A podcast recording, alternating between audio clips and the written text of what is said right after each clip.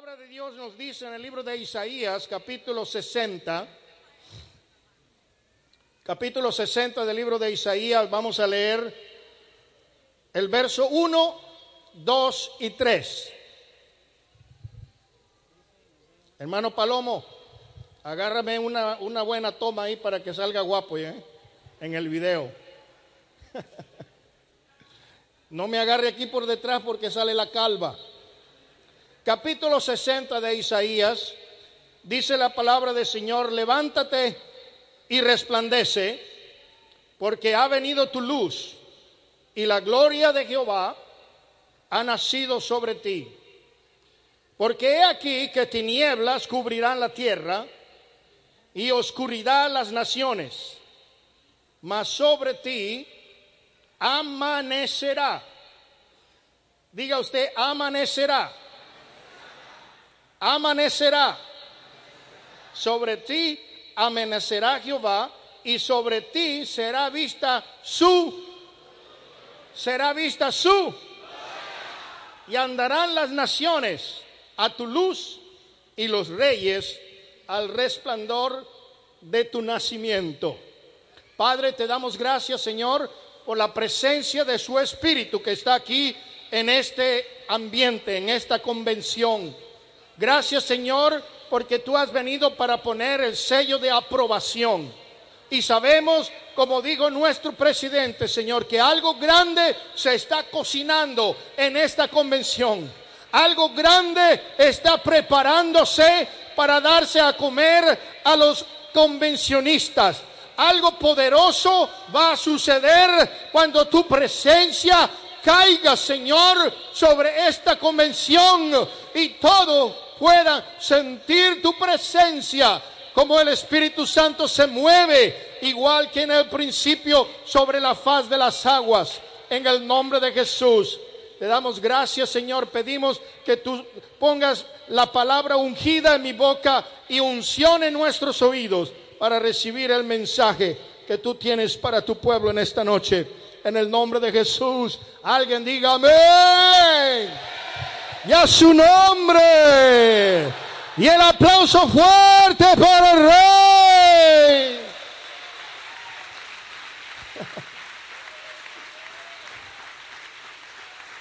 Uh.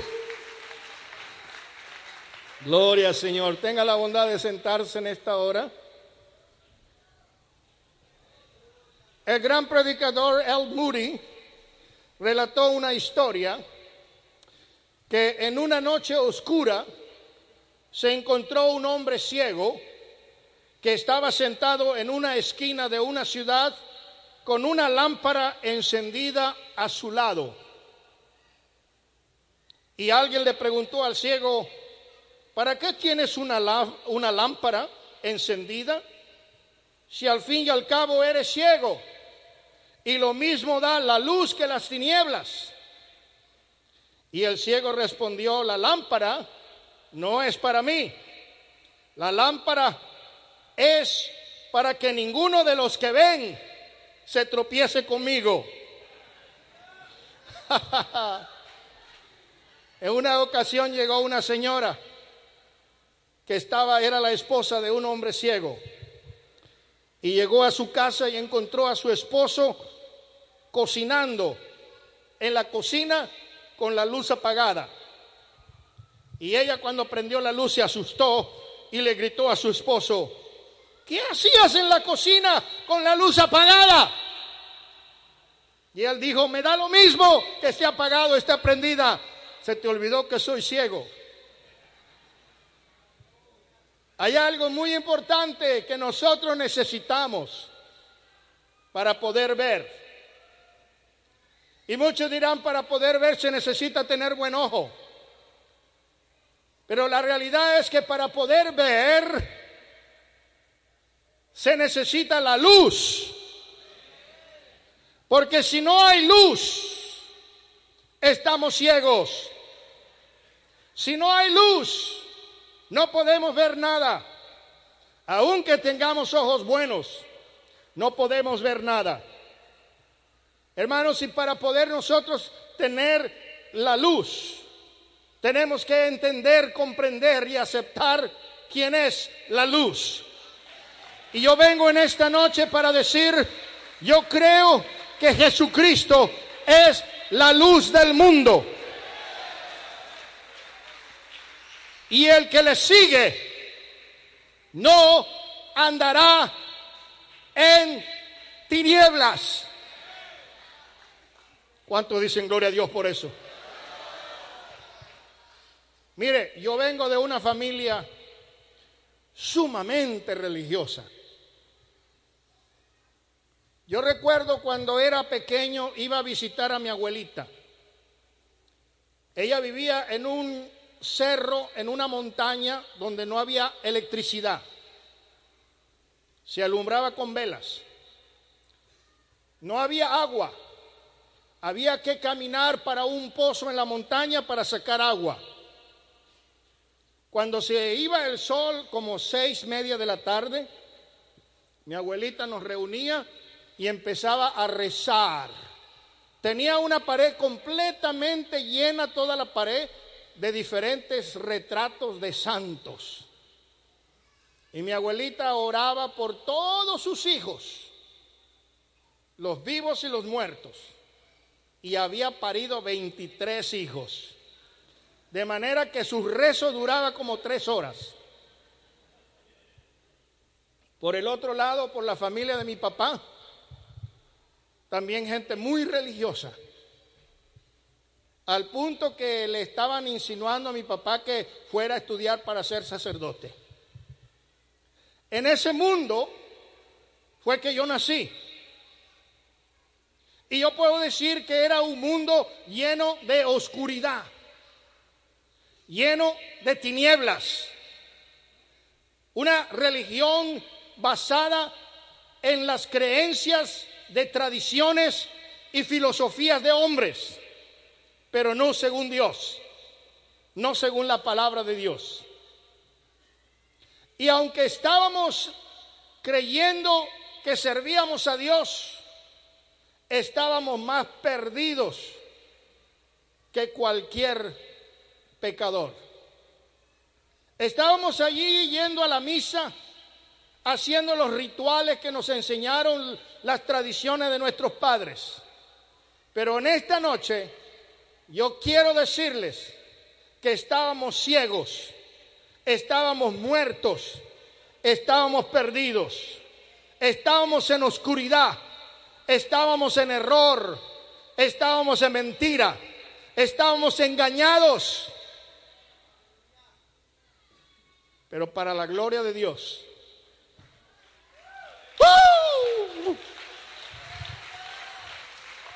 La senda del justo es como la luz de la aurora que va en aumento. Y llegó el día cuando la palabra de Dios llegó a mi casa. Y cuando llegó la luz comenzó a cambiar todo, comenzó a trastornar todo, comenzó a alterar nuestras tradiciones, porque la palabra de Dios es viva. Y la palabra de Dios tiene poder para transformar, poder para cambiar, poder para persuadir, poder para hacer que nosotros realmente pensemos en lo que es verdadero. Y esta noche podemos decir, y estamos en el verdadero, en Jesucristo, el verdadero Dios y la vida eterna. Yo no sé a cuántos de ustedes el Señor lo sacó de la ceguera. Yo no sé a cuántos de ustedes el Señor los sacó de la idolatría. Yo no sé a cuántos de ustedes el Señor los sacó de las tradiciones religiosas. Pero esta noche estamos aquí, podemos decir, si el Hijo os libertare, seréis verdaderamente libres. Yo confieso en esta noche que Jesucristo me hizo libre de todas las ataduras, de todas las cadenas, de todos los pactos, de todo aquello que significaba un compromiso con el diablo y con las tinieblas. Y podemos decir en Cristo somos libres. En Cristo somos libres. Mira, antes era ciego y no podía ver las cosas como Dios quiere que las vea. ¿Se acuerda aquella ocasión cuando le dijo la hermana de Lázaro a Jesús, si tú hubieras estado aquí, mi hermano no se hubiera muerto?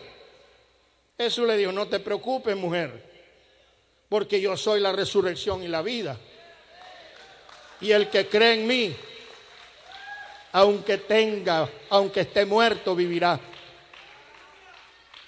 Yo sé que mi hermano resucitará en el día postrero. Y le dice, ah, mujer incrédula, no te he dicho que si creyeres, verás la gloria de Dios. Verás la gloria de Dios cuando tú creas. Cuando tú creas, tus ojos van a ser abiertos para ver las cosas espirituales que no pueden verse con los ojos naturales. Hay ángeles en este santuario enviados por Dios para ministrar sanidad divina a los enfermos. Hay ángeles enviados por Dios para bendecir materialmente, financieramente al que tiene necesidad. Pero Señor, necesito que abra mis ojos para poder contemplar tu gloria.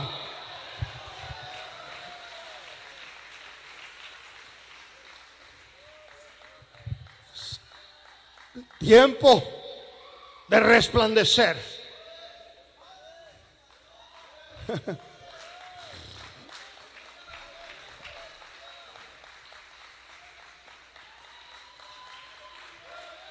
El profeta Isaías fue un profeta que ministró en dos diferentes dimensiones. En primer lugar, ministró en una dimensión histórica. Ministró proféticamente al pueblo de Israel Israel había caído en desgracia. Porque Israel, después de haber conocido la gloria de Dios, después de haber probado los favores de Dios, después de haber recibido la bendición de Dios, se olvidaron de aquel que les sacó de la esclavitud de Egipto. Se olvidaron de aquel que les proveyó durante 40 años en el desierto. Se olvidó de aquel que abrió el mar rojo para que el pueblo pasara por tierra seca.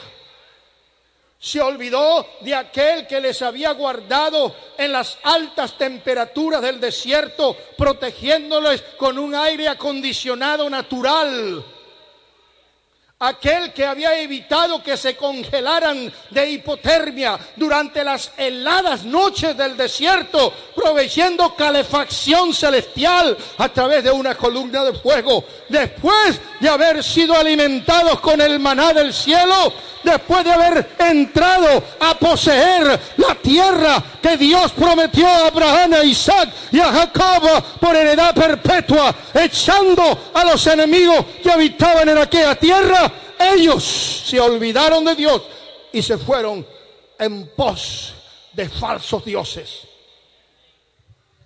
amando más al mundo, se olvidaron de Dios. Y la Biblia dice que el que ama al mundo no ama a Dios. Hijitos, no améis el mundo ni las cosas que están en el mundo, porque si alguno ama el mundo, el amor del Padre no está en él. Dicho de otra manera, nadie puede servir a dos señores. Dicho más coloquialmente, nadie puede coser dos conejos a la vez porque uno se le va a quemar. Tú no puedes agradar a Dios viviendo según las costumbres del mundo. Oh, almas adúlteras, ¿no saben ustedes que la amistad con el mundo se constituye enemistad contra Dios? Y la Biblia dice, cosa terrible es caer en las manos de un Dios vivo.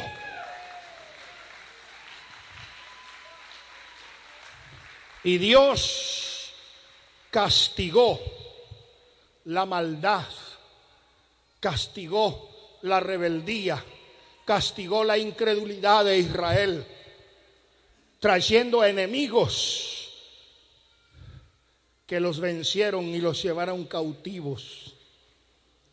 Los historiadores dicen que por cerca, escuche bien, por cerca de 700 años, Israel perdió el favor de Dios.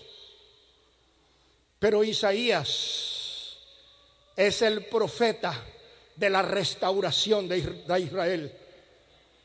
Isaías es el profeta que habla históricamente a la nación de Israel y le dice, Dios va a restaurar su bendición sobre su pueblo.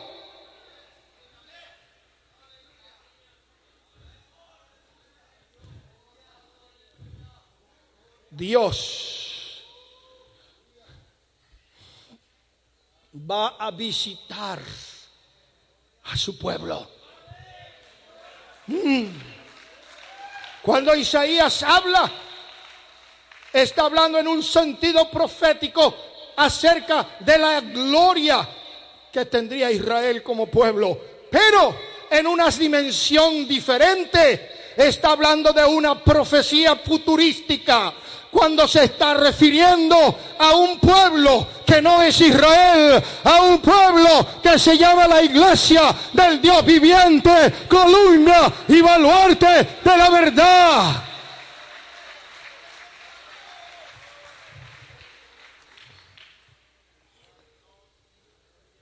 Cuando Él habla estas palabras y dice, levántate y resplandece nos está diciendo a la iglesia, iglesia, es tiempo de pararse de pie. Es tiempo de ponerse firme. Levántate, tú que duermes, y te alumbrará el Señor Jesucristo.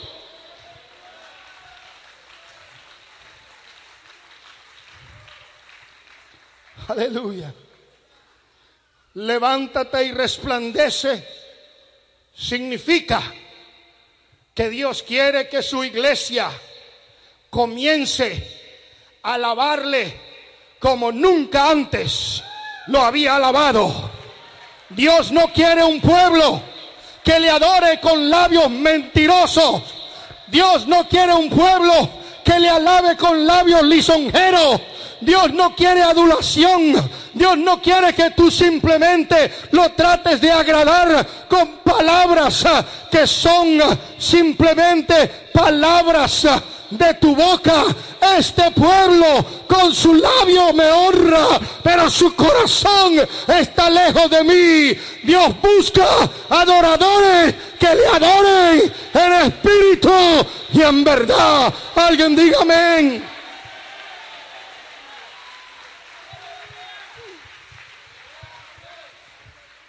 Porque tales adoradores son los que Dios busca. Él no busca aduladores.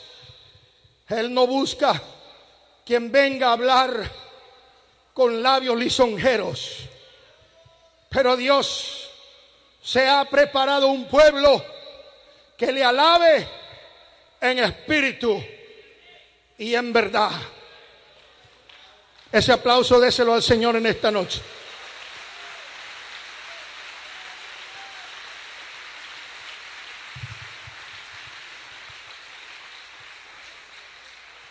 Nosotros somos el pueblo del nombre. Nos identificamos por el nombre. Nos bautizamos en el nombre. Oramos por los enfermos en el nombre. Profetizamos en el nombre. Aleluya.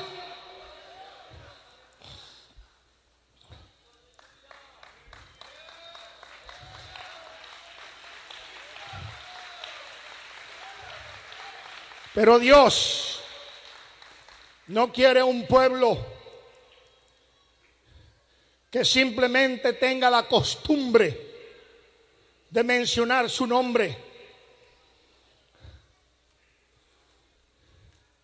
Dios busca un pueblo que realmente tenga la revelación de ese nombre que es sobre todo nombre. Usted puede orar en el nombre. Usted puede bautizarse en el nombre. Y sin embargo no entender la revelación del nombre. Pero Dios quiere un pueblo que le conozca. Un pueblo que sepa en quién está creyendo.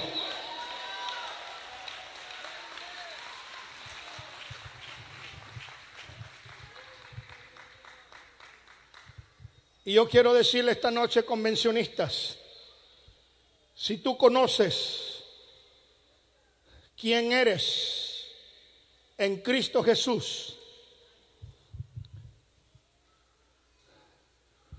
si tú sabes quién tú eres, aleluya.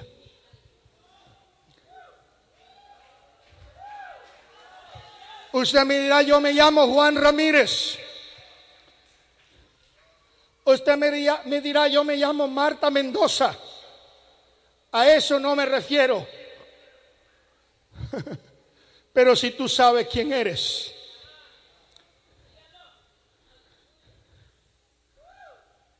Y yo quiero decirte en esta noche, tú no eres cualquier cosa. Tú, e, tú no eres ningún guarachudo. No eres ningún pata en el suelo no eres ningún pobre diablo. Aleluya. Aunque no tengas donde caerte muerto, déjame decirte que tú eres un hijo de Dios. Que tú eres un hijo de Dios. Tú eres un hijo de Dios. Aleluya.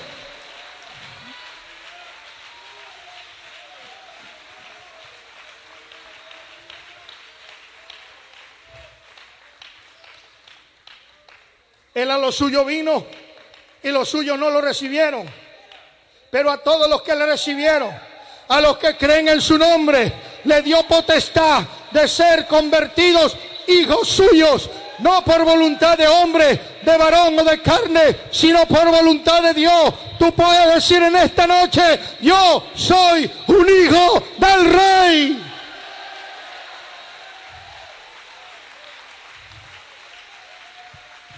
Y si soy hijo, soy coheredero juntamente con Cristo de todo lo que Dios tiene. Y dice la palabra del Señor, levántate y resplandece. Es tiempo de alabar al Señor.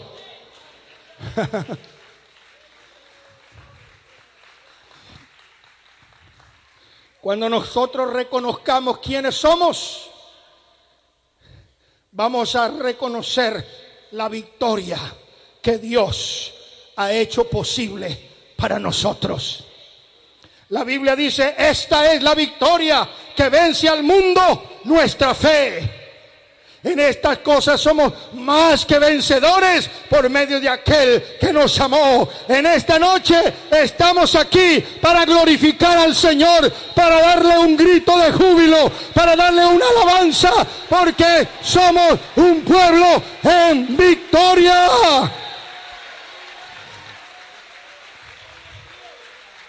Somos un pueblo en victoria. Dice la Biblia, oh, y tu luz ha venido, tu luz ha venido. La palabra luz se refiere a la gloria de Dios. Y yo quiero decirles que la gloria de Dios se reveló, se destapó, se dio a conocer para que nosotros la pudiéramos ver.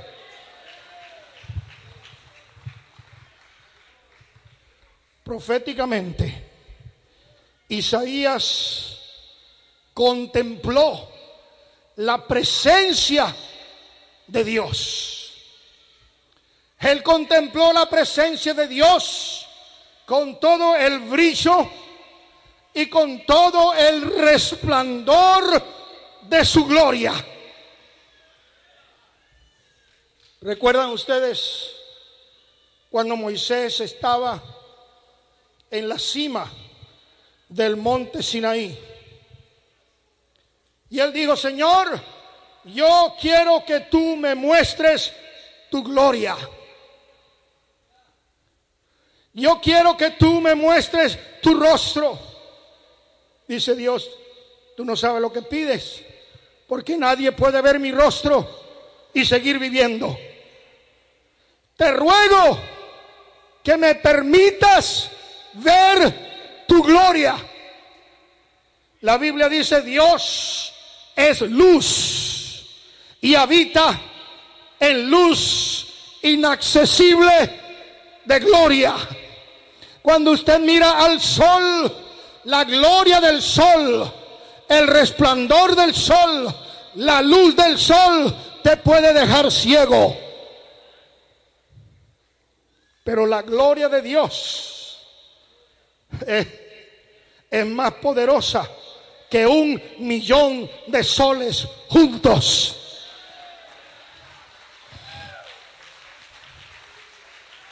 Y digo, Dios, escóndete detrás del monte y voy a pasar mi espalda.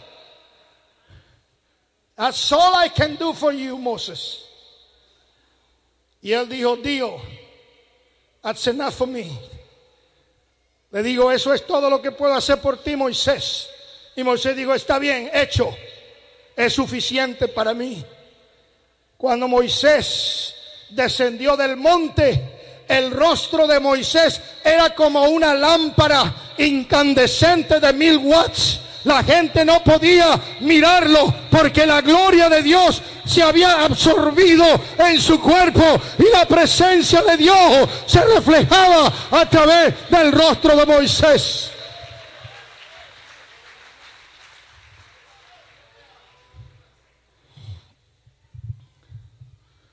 Pero en el libro de Juan, el capítulo 1 y verso 9 nos dice, aquella luz, alguien diga, aquella luz, no se oye, aquella luz, más fuerte, una vez más, voltea que está a tu lado y dice, aquella luz, ¿cuál luz? ¿Cuál luz? La luz que significa la gloria suprema de nuestro eterno Dios. Aquella luz venía al mundo.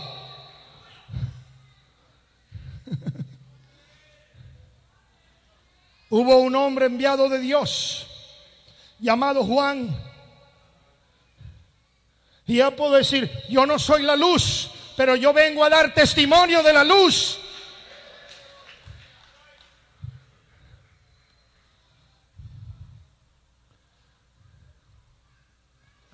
De acuerdo con la física, cuando la luz viaja a cierta velocidad, deja de ser luz y se convierte en energía. En otras palabras, la manifestación de la luz, que es tal vez calor, claridad, no es otra cosa que la esencia de la energía. Y esa energía produce, proviene de la fuente que lo produce. Dios es luz. Él es la fuente del poder.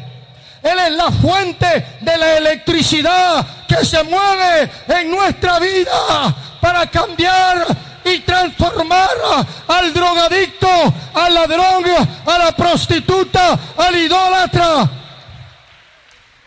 Es el poder de Dios. Y ese poder, esa luz, vino al mundo. Mateo capítulo 4, verso 16 dice, y el pueblo que habitaba en tinieblas vio gran luz. Y los que estaban en la región de sombra de muerte, luz resplandeció en medio de ellos. Cuando sucedió esto? Cuando los pastores estaban velando la vigilia del rebaño y se aparecieron ángeles trayendo buenas noticias de gran gozo. Os ha nacido hoy en la ciudad de David un Salvador, el cual es Cristo el Señor.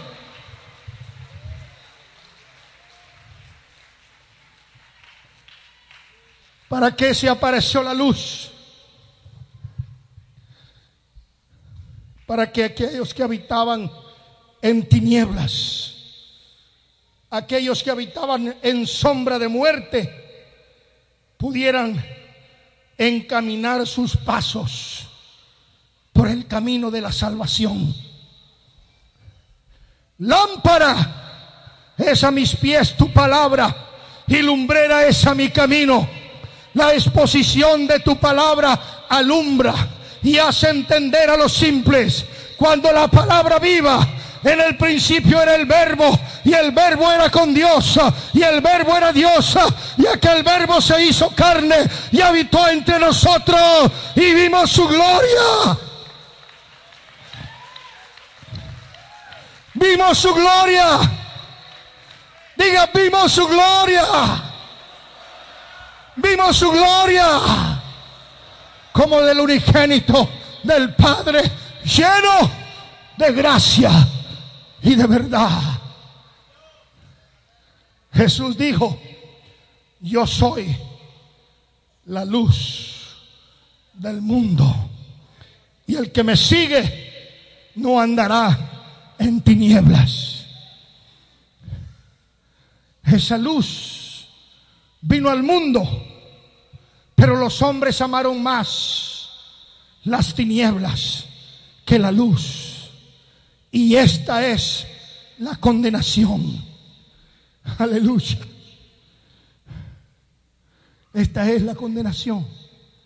Que los hombres amaron más las tinieblas que la luz porque sus obras eran malas.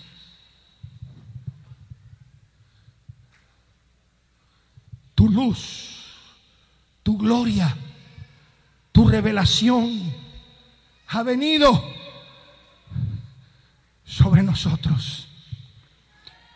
En el libro de 2 Corintios capítulo 4, verso 6, nos dice porque Dios que mandó, ordenó que de las tinieblas resplandeciera la luz.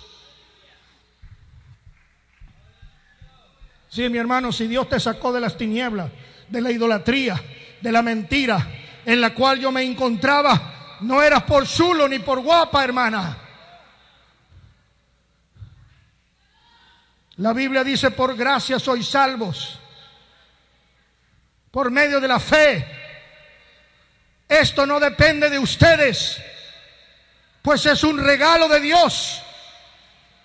Porque nuestras propias justicias son como trapo de inmundicia que da repugnancia a la presencia santa de nuestro Dios. No hay nada que usted o yo pudiéramos haber hecho para agradar a Dios, para conseguir su favor, para ser justificados delante de Él, porque todos nos desviamos, cada uno según su propio camino. Y no hay justo ni siquiera uno. Dice el Señor, no hay quien haga lo bueno. Y por cuanto todos pecaron, todos están destituidos de la gloria de Dios.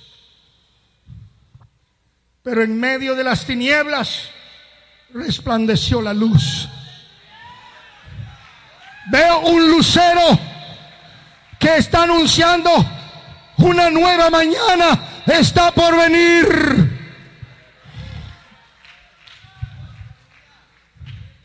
Dios ordenó que de las tinieblas resplandeciese la luz. Él fue el mismo que hizo resplandecer en nuestro corazón para iluminación del conocimiento de la gloria de Dios en la faz de Jesucristo.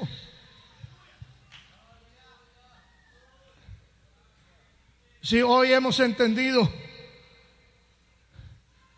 comprendido quién es Jesús. Through the revelation of the Spirit of the Lord, we have come to understand who Jesus is. Y aunque hay algunos todavía que andan debatiendo si es la segunda persona de la Santísima Trinidad, we are here to know, to tell who Jesus is. Estamos aquí para decirle quién es Jesús él es el Padre eterno, Él es el príncipe de paz, Él es el consejero, el Dios fuerte, el todopoderoso, el que es, el que era, el que ha de venir, el alfa, la omega, el primero y el último.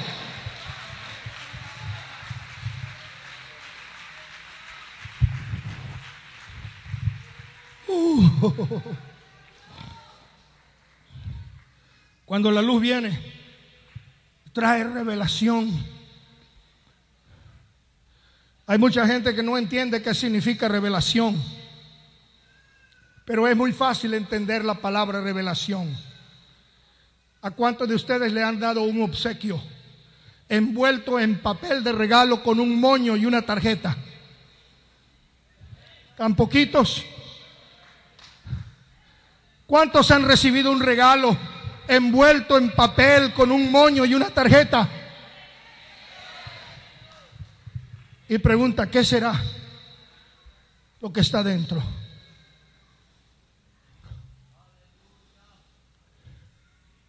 Usted no sabe si es un CD. Usted no sabe si su esposa le dio un libro que se titula ¿Cómo tratar mejor a tu esposa? Pastor, usted no sabe si el hermano le dio un libro que se llama Cómo aprender a predicar sin aburrir a los creyentes. You don't know. Puede ser cualquier cosa. Pero cuando usted destapa el regalo y le quita el papel y abre la caja, dice, wow, es un iPod de 80 gigas. Just what I wanted. Precisamente lo que yo quería. Revelación significa abrir el paquete y ver lo que está dentro. Las cosas ocultas pertenecen a Dios, pero Él las revela él las declara. Él abre el paquete a los que le buscan y a los que le aman.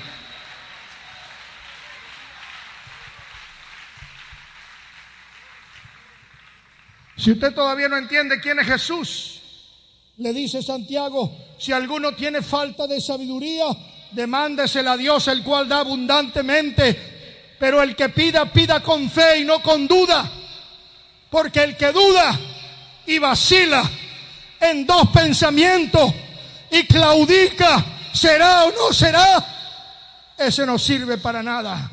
Pero el que está firme, como el árbol plantado junto a corriente de agua, como la palmera en el desierto que no se mueve, ese va a decir, yo creo, yo recibo que Jesús es Dios y que fuera de Él no hay otro que salve.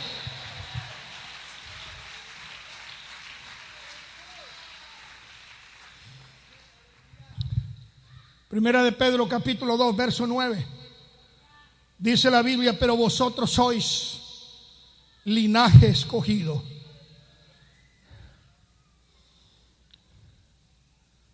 Real sacerdocio. Nación santa. Pueblo adquirido por Dios. ¿Para qué? Tiempo de resplandecer para que anunciéis las virtudes de aquel que os llamó de las tinieblas a su luz admirable.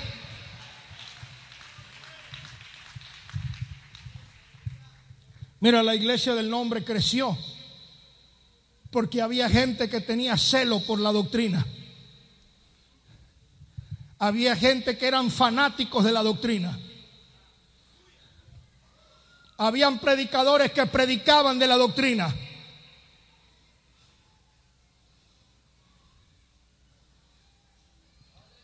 ¿Y qué está sucediendo? Tenemos muy buenos predicadores, elocuentes y poderosos, hombres que saben mover las emociones y poner al auditorio a correr y a saltar y a brincar. Pero se han olvidado de la doctrina.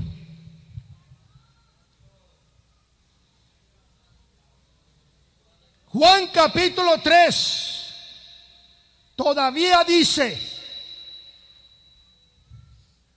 os es necesario nacer de nuevo. De agua y del Espíritu. Y estamos oyendo gente que dice, bueno, al fin y al cabo, el bautismo no es para la salvación. ¿Dónde están leyendo la Biblia? Cuando dice la escritura el bautismo que ahora nos corresponde, nos salva, no quitando el sucio de nuestra carne, sino para que podamos aspirar a una conciencia recta delante de Dios. Así estaba escrito y así fue necesario que Cristo padeciese y resucitase al tercer día y que se predicase en su nombre el arrepentimiento y el perdón de pecado. Ananías le dijo a Saulo de Tarso, ahora pues, ¿por qué te detienes? Levántate y bautízate invocando su nombre.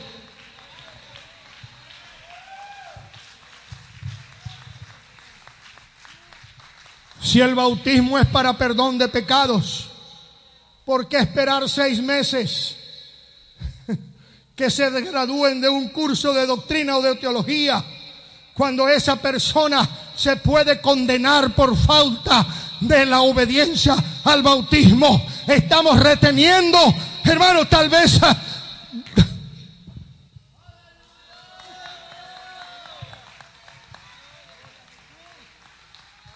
Yo no sé si me estoy metiendo en problemas aquí. Hermano Rivas, es que yo tengo que enseñarles que tienen que diezmar. Y cuando yo vea que son fieles en la mayordomía por seis meses, entonces los bautizo. Felipe le dijo al eunuco, si crees de todo corazón, bien puedes. El eunuco dijo, sí creo. Y Felipe descendió al agua y lo bautizó.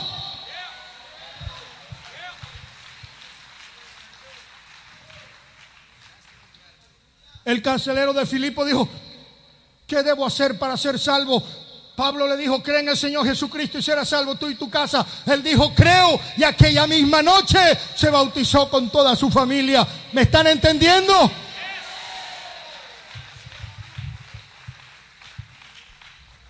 La Biblia sigue diciendo, lo que es nacido de la carne, carne es, pero lo que es nacido del Espíritu, Espíritu es. La Biblia sigue diciendo, si alguno no tiene el Espíritu de Cristo, el tal no es de él. La Biblia dice, Cristo mora en nosotros a través del Espíritu Santo porque el Espíritu Santo es Cristo en nosotros, la esperanza de gloria. Pero para apapachar, muchas veces le decimos a la gente, no te preocupes si no has recibido el Espíritu Santo, eso no es necesario para ser salvo.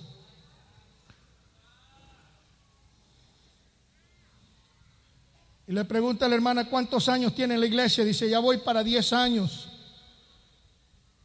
Pero todavía no he recibido el bautismo del Espíritu Santo.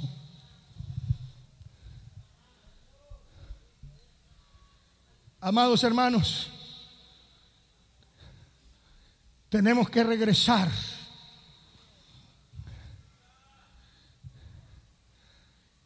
A la senda antigua.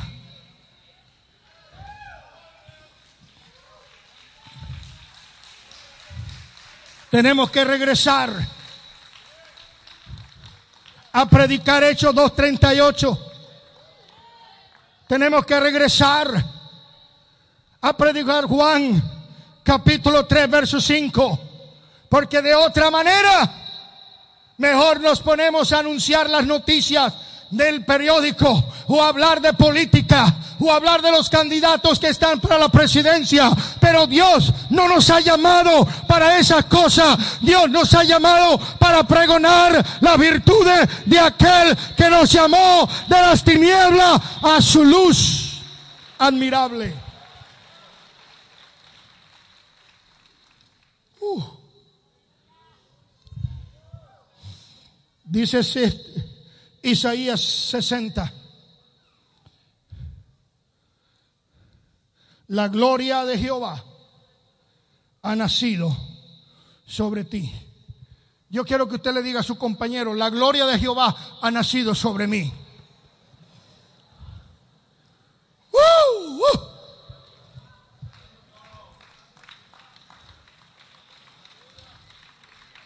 ¿Sabe cuál es la gloria?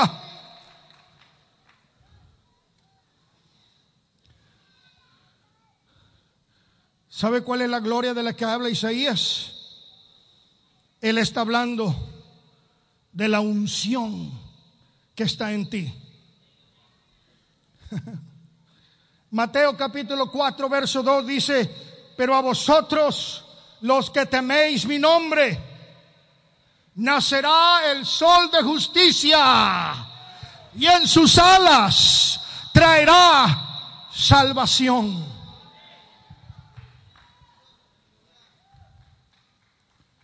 Oiga, a ustedes no les toca saber las cosas que solamente a Dios le pertenecen, mas ustedes van a recibir poder cuando hayan recibido el Espíritu Santo y me seréis testigos en Jerusalén, en Judea, en Samaria y hasta lo último de la tierra. But ye shall receive power after that the Holy Ghost is come upon you and ye shall be my witnesses. Aleluya. Cuando usted tiene esa unción,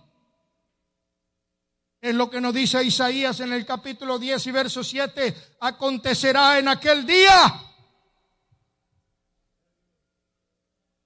que su carga será quitada.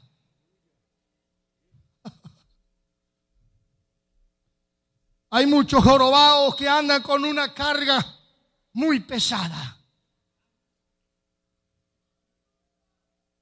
Gente que han cometido homicidio Hombres que han violado a sus propias hijas y andan con el peso de sus actos en sus espaldas. Ladrones, hechiceros, idólatras. Pero el Señor dice, venid a mí, todos los jorobaos, por el peso del pecado Echa tu carga sobre el Señor. Confía en Él y Él hará algo grande en tu vida. Jesús dijo, vengan a mí los que están trabajados y cargados y yo les daré descanso. Aprended de mí que soy manso y humilde de corazón y hallaréis descanso para vuestras almas.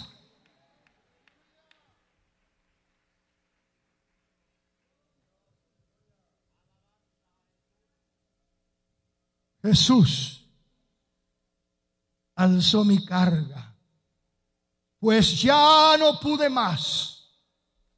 Entonces puso en mi alma su eterna y dulce paz. Si vuestra conciencia os redarguye, mayor que tu conciencia es Dios, el cual conoce todas las cosas. Pero cuando Dios te perdona, Él arroja todo eso a la profundidad de la mar para no acordarse de ello jamás. Usted puede caminar erguido en esta noche diciendo me siento ligero porque Jesús quitó mi carga. Él quitó mi culpa. Él quitó mi pecado. Él me hizo sentir que esa carga se quitó de mi hombro. Y el yugo de mi servicio y escucha la palabra de Dios, te dice, y el yugo se pudrirá a causa de la unción. El yugo se pudrirá a causa de la unción. Amados hermanos, dice la palabra de Dios, tinieblas cubrirán la tierra y oscuridad las naciones Déjame decirte una cosa, se pondrá oscuro, se pondrá muy oscuro. Las tinieblas van a ser muy densas, pero no es tiempo de retroceder, es tiempo de levantarse y resplandecer en medio de las tinieblas.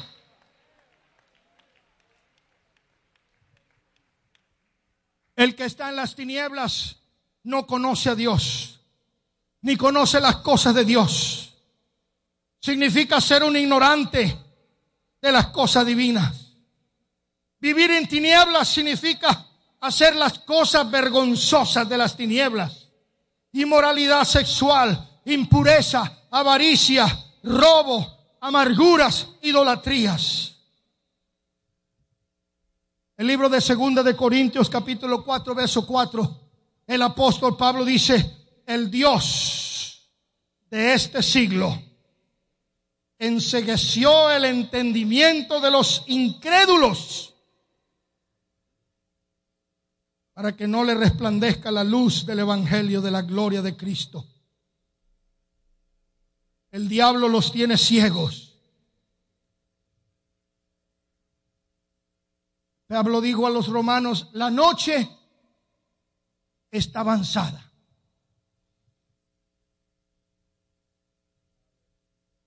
La noche está oscura.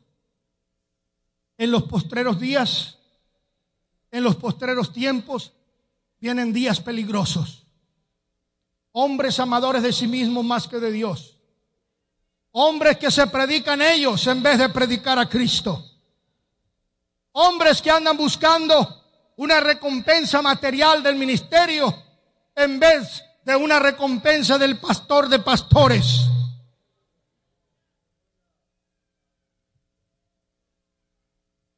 Vivimos en un mundo religioso de falsedad y mentira. Mega iglesia de 40 mil personas donde no se predica el evangelio por no ofender a nadie. No le hace que sea homosexual o lesbiana, no le hace que vivan juntos sin casarse, no le hace que fume marihuana y huela la cocaína, no le importa contar que venga a la iglesia. Aquí le vamos a hablar cosas bonitas. Las tinieblas están avanzando. Pero la palabra del Señor nos dice, pero el día se acerca y el que ha de venir vendrá y no tardará, querido hermano y las obras de las tinieblas van a ser desechadas. Jesús dijo en Juan 12 de 35, un poquito más y esta luz estará con vosotros. Andad en tanto que tenéis luz para que no os sorprendan las tinieblas, porque el que anda en tinieblas no sabe a dónde va. Pero nosotros sabemos a dónde vamos.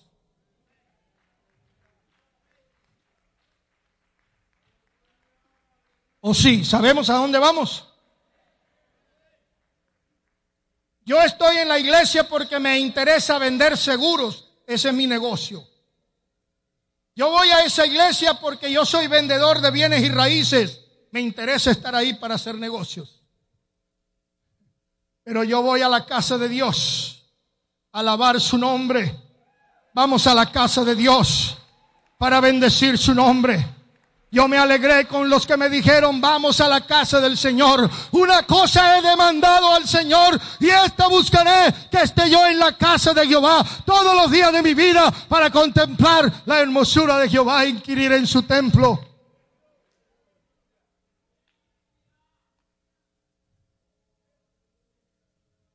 Hermanos, todos vosotros, dice la Biblia, sois hijos de luz, hijos del día nosotros no somos de la noche ni de las tinieblas.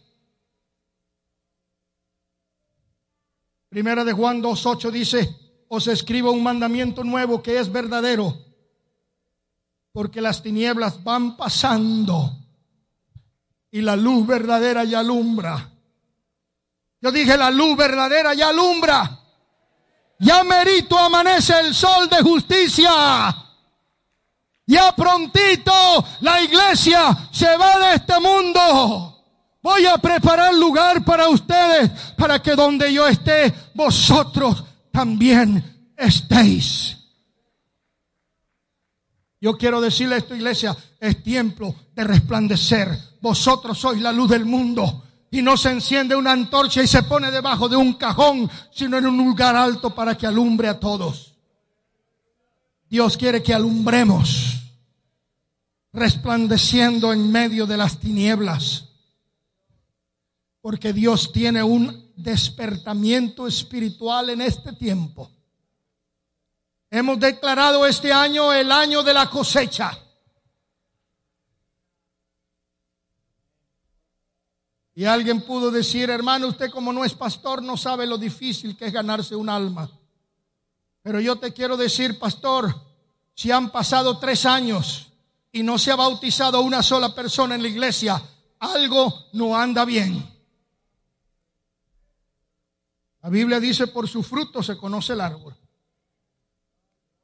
Y un árbol estéril hay que cortarlo porque está estorbando.